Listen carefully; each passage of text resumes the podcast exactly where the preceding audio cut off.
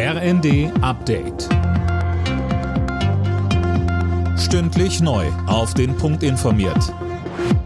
Ich bin Anna Löwer. Guten Abend.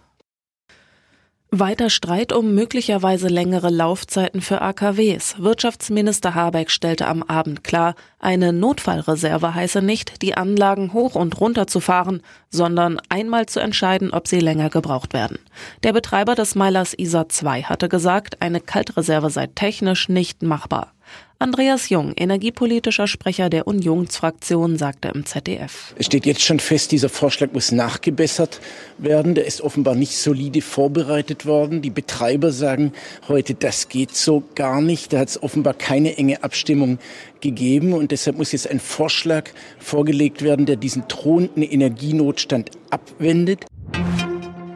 In der Generaldebatte des Bundestags ist es zu einem harten Wortgefecht zwischen Unionsfraktionschef Merz und Kanzler Scholz gekommen.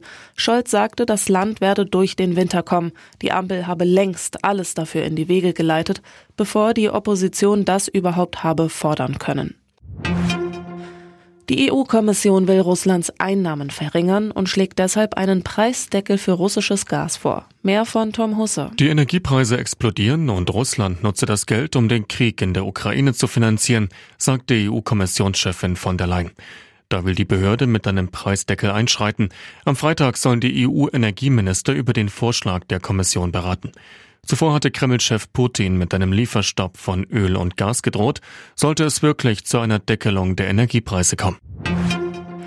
In der Fußball Champions League hat der FC Bayern München mit 2 zu 0 gegen Inter Mailand gewonnen. Bayer Leverkusen unterlag dem FC Brücke mit 0 zu 2 und Eintracht Frankfurt verlor gegen Sporting Lissabon mit 0 zu 3.